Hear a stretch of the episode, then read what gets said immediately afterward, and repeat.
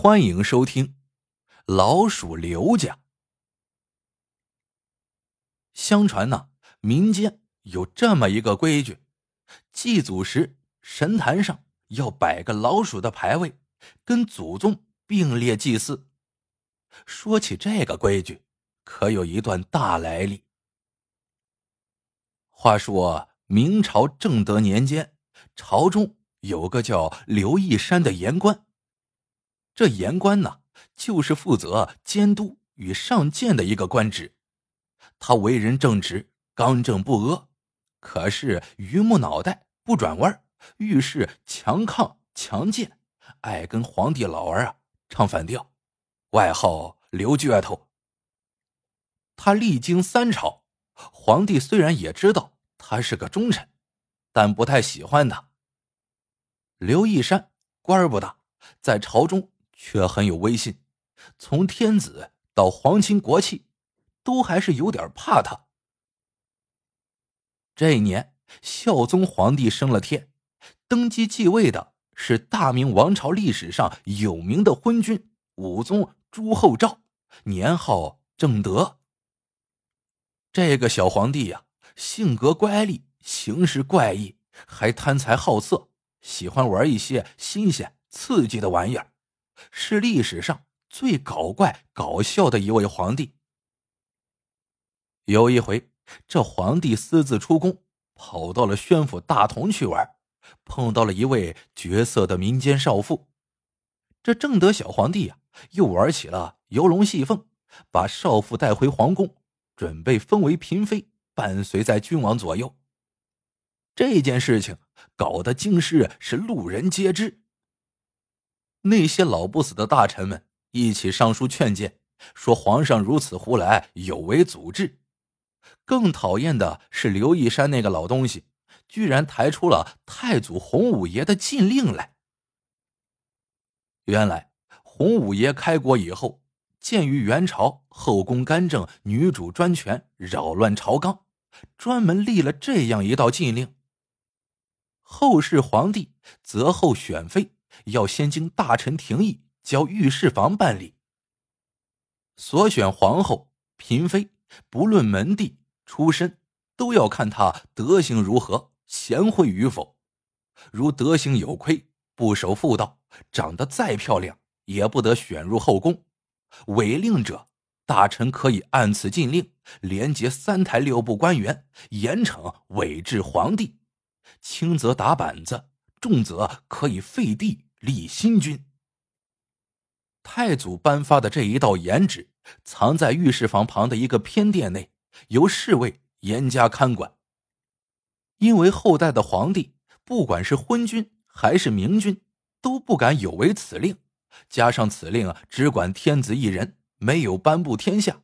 年深日久，大家都晓得有这么一道旨意，但没人见过。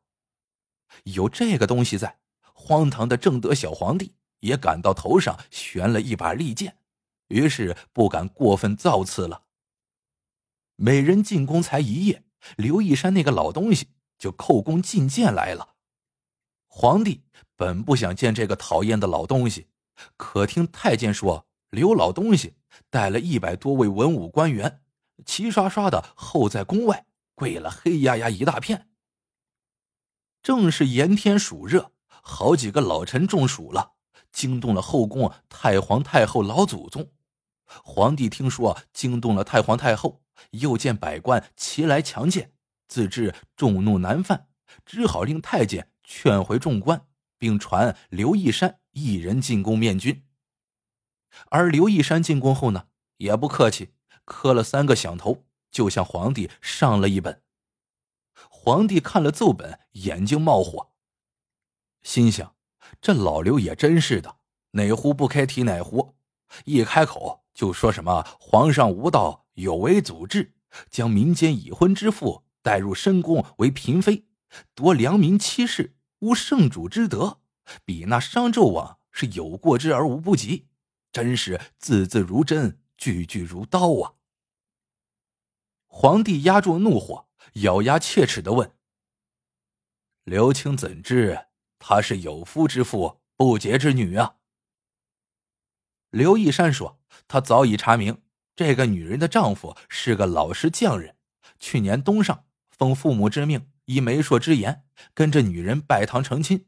人家是堂堂正正的夫妻。”君臣一番辩论，皇帝理屈词穷，他结结巴巴的问：“以以卿之见，我该如何处置啊？”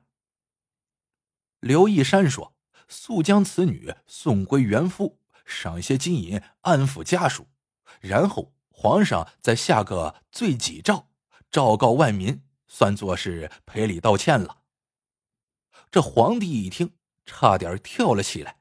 两件事情，哪一件他都不愿意做。一是这小皇帝已被眼前这个美女迷了魂，怎舍得送还夫家？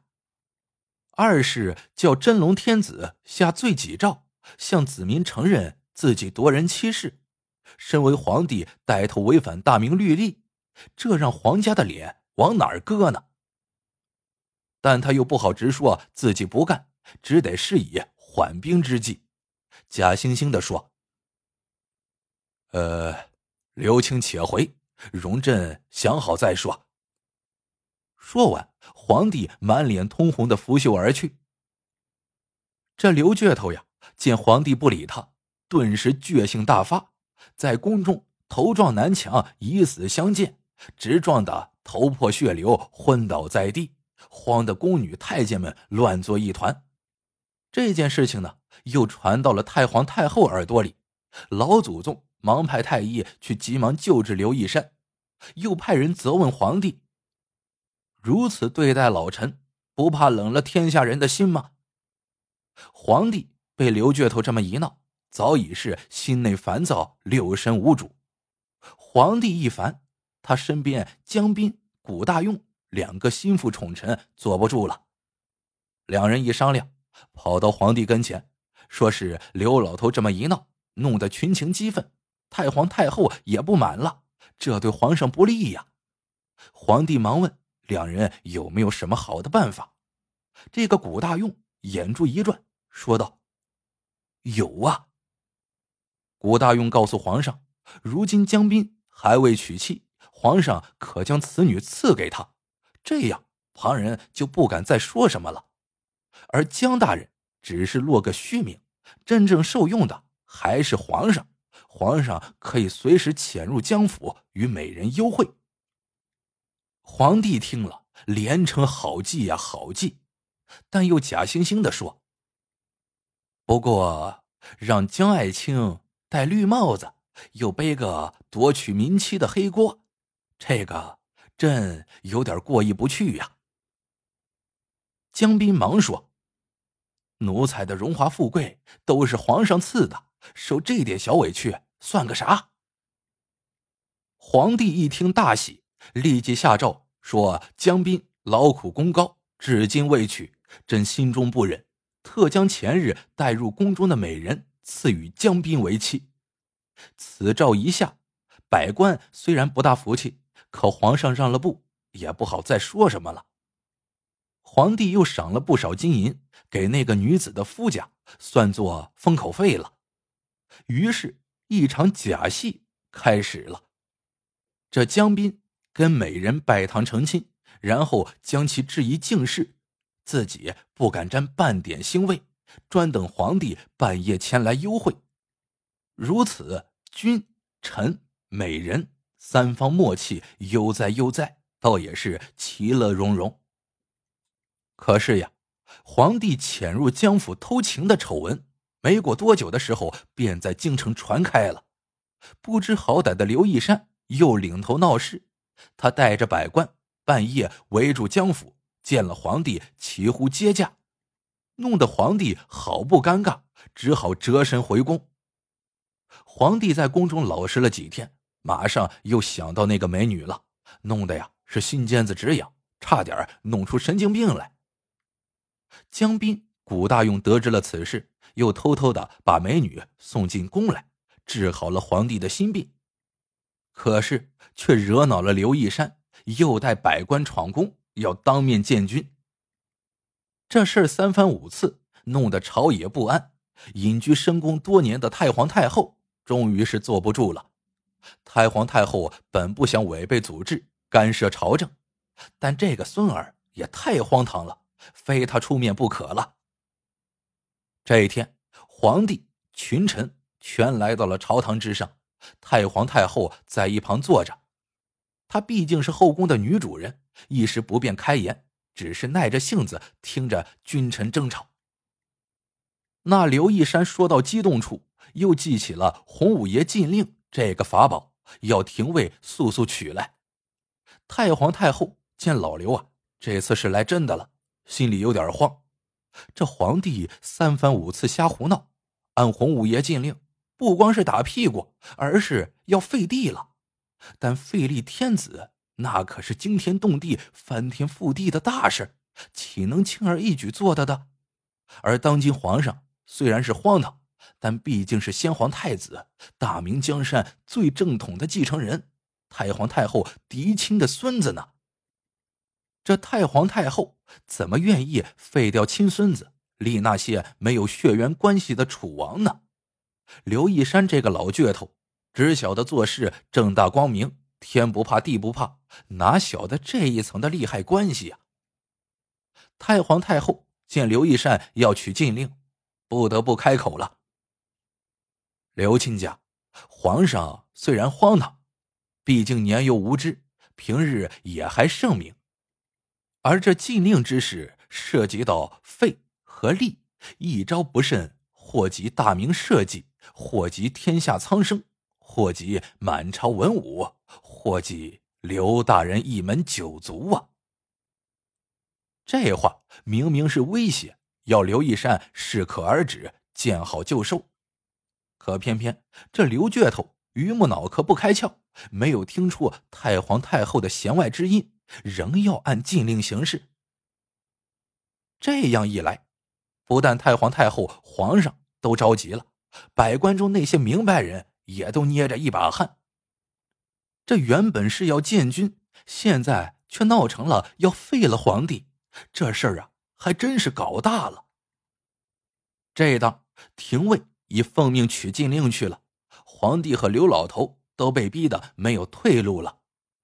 太皇太后恨的是咬牙切齿，心想：老刘啊，你敢废皇上，哀家就要灭你九族。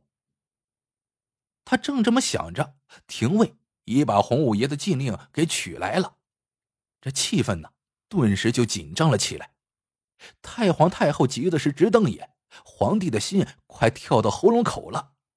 这百官呢，都是心惊胆战，喘着粗气，几个胆小的当场昏倒，只有那不知天高地厚的刘倔头还在据理力争，说的是口沫四溅。廷尉呈上了一卷纸，刘义山当场打开，可是呀，左找右找，硬是找不到那条禁令。再看这卷纸，中间全是老鼠啃的窟窿。原来呀，这禁令百多年没有用，藏在宫中也没有人理，不知啥时候让老鼠给啃了。那只老鼠也真神，哪儿都不肯，偏把那条禁令给啃得一字不剩。刘义山干瞪着眼看了半天，连连称奇。难道这是天意？太皇太后松了一口气，说道：“既是天意，刘亲家就到此为止吧。”刘倔头此时也没有话说了，只好作罢，事情呢也就不了了之。第二天，太皇太后下了一道懿旨，说刘义山忠心为国，直言建军，是社稷之臣，哀家呢惜其勤于国事，怜其年老多病。封其公爵，赐黄金千两，良田千顷，回家养老去吧。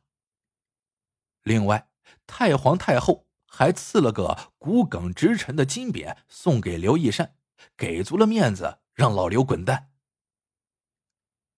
在回乡的路上，刘义山不知脑子里哪根弦触动了，豁然开朗，大彻大悟。估计呀，是反射弧从脚底板才反射到脑袋。他想：“天哪，真危险呀！昨日太皇太后说的那话，明明话中有话，暗示要灭我九族。我还傻不愣登的不知其意，一意孤行。幸亏老鼠帮忙，给了皇上和我一个台阶，我才有这个结局。不然，想到这里，刘一山暗暗感谢那只老鼠。回乡后，他为老鼠立了个牌位，就像对待祖宗一样的祭供。后来，刘氏子孙就把这个习俗一直沿袭了下来。当地人称他们为“老鼠刘家”。好了，这个故事到这里就结束了。喜欢的朋友们记得点赞、评论、收藏，感谢您的收听，我们下个故事见。